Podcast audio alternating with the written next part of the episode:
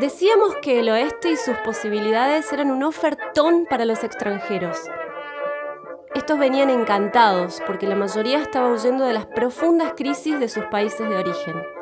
Y eran millones. En Argentina pasó parecido.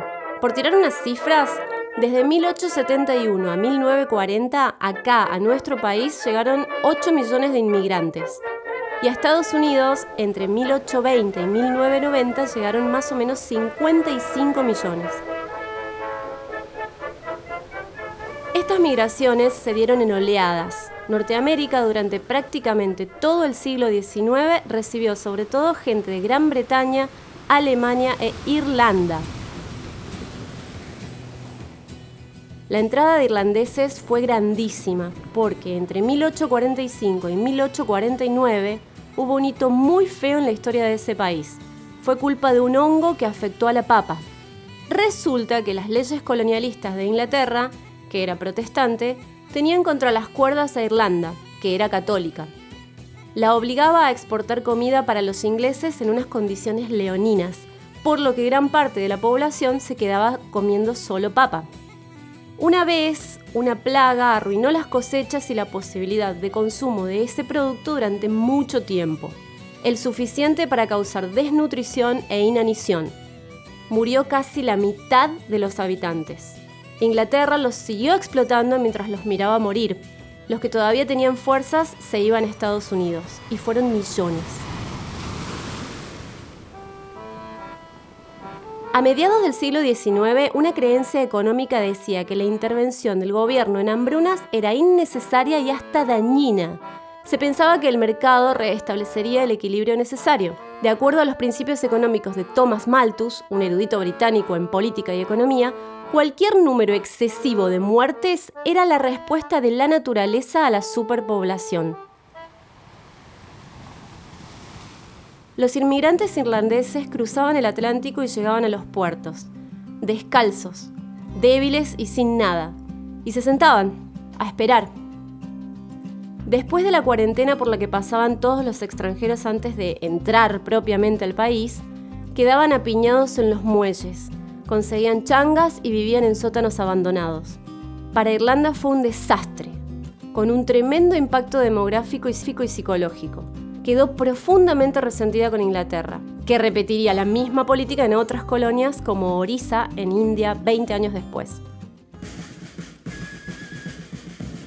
La película Pandillas de Nueva York de Scorsese cuenta la lucha entre dos bandos, los norteamericanos de ascendencia británica contra los inmigrantes irlandeses. Este evento coincide con los disturbios del reclutamiento en Nueva York conocidos como draft riots. El país estaba en plena guerra de secesión y los irlandeses que habían conseguido trabajo en la tierra de la prosperidad no tenían ganas de meterse en una carnicería bélica, así que se sumaron al movimiento anti-alistamiento, o sea, contra Lincoln, y de paso también contra los negros que estaban a favor de la guerra. Así que durante cinco días la ciudad fue un caos de todos contra todos. Las plagas de los cultivos en Europa fueron una constante en el siglo XIX y causaron problemas graves. Todo se desencadenó debido a un volcán en Indonesia. En 1815, la mega erupción del Tombora generó tanta ceniza que se oscureció la luz del sol durante mucho tiempo. Los volcanes son agentes de regulación del clima mundial y este evento afectó a la vida en el planeta durante años fue considerado por algunos historiadores como la última gran crisis de supervivencia del mundo occidental. En ese momento no se sabía ni el tamaño de la cosa ni el hecho de que no había habido una erupción así en milenios. Frankenstein es otra consecuencia del Tombora. La novela nació en el verano frío de 1816 que se dio en casi todo el hemisferio norte. Mary Shelley y algunos amigotes, escritores, punkis, cayeron medio de colados a veranear al lado de un lago en Suiza. Como se les arruinó el plan, a uno se le ocurrió aprovechar esas noches de tormenta en la casona en la que paraban y tiró la idea de escribir cosas oscuras. Ella en esa novela sacó de adentro algunas angustias, entre estas las que le causaba observar a los humanos rotos o autómatas saliendo de las máquinas bajo las condiciones laborales de la revolución industrial. Otro de los del grupo, siguiendo con la premisa, escribió el relato El vampiro y dio origen a un género que influenció a toda la literatura posterior dedicada al tema, incluida Drácula. Géneros literarios clásicos y hasta el mismísimo romanticismo le deben bastante al Tombora. Un Edgar Allan Poe de 7 años llegaba con sus padres adoptivos a Europa en ese mismo año sin verano. Y Poe admiró a Shelley, y Lovecraft admiró a Poe, y así. Los eventos geológicos son variables duras en nuestro desarrollo histórico y sobre todo en lo relacionado a las grandes migraciones. En estas décadas llegaron a Estados Unidos más que nada angloparlantes y esta gente se sentía más estadounidense que la de las oleadas siguientes, que fueron las de los europeos del este, italianos, mexicanos, asiáticos, y así aquellos nativistas empezaron a pedir leyes migratorias que filtren la cosa. Los primeros que quedaron afuera fueron los chinos. Chinos que por su parte venían huyendo de las llamadas guerras del opio, que también fueron una guachada de Inglaterra. Aunque esta nueva cultura norteamericana nunca tuvo cariño por los asiáticos, el país había recibido a miles y miles cuando se necesitaba mano de obra barata, sobre todo para los ferrocarriles. Pero ahora ya no se los quería ni ver.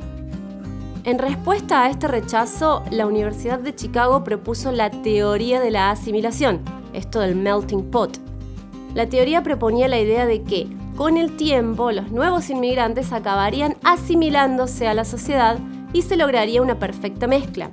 Eso funcionó más o menos porque había un ánimo segregacionista. Se enmascaraba la intolerancia diciendo que cada grupo étnico tenía el derecho a desarrollar su propia cultura y sus propios valores en la sociedad que los acogía. Onda cada uno con los suyos. Así que se fueron amontonando por comunidades. Por eso hasta los tipos de comida quedaron medio separados por etnias.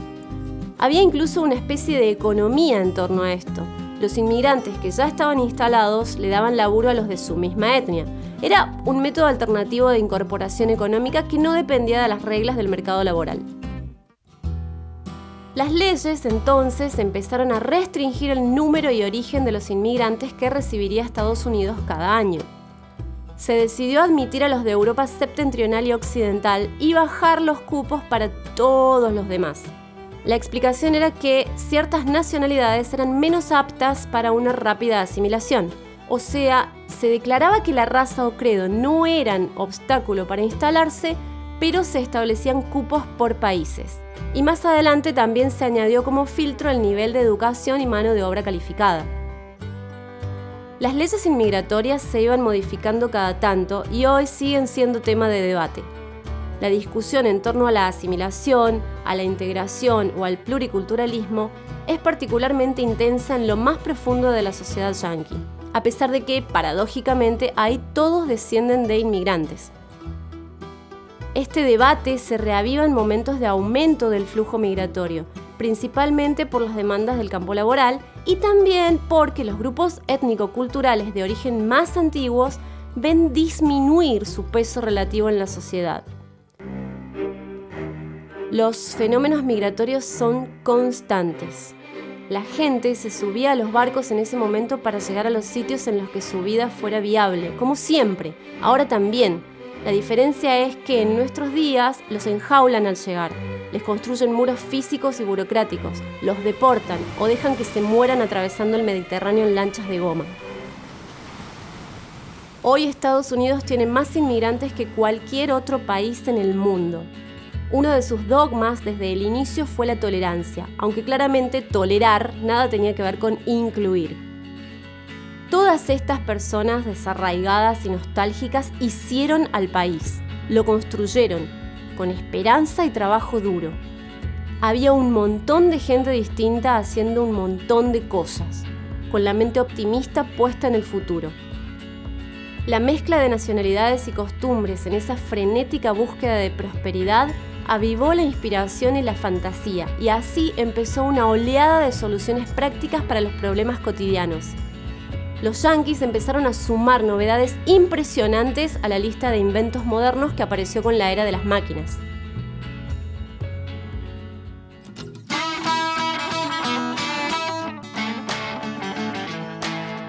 es uno de los resultados de la dinámica que se da cuando hay culturas diferentes viviendo en un mismo lugar, observándose unas a otras.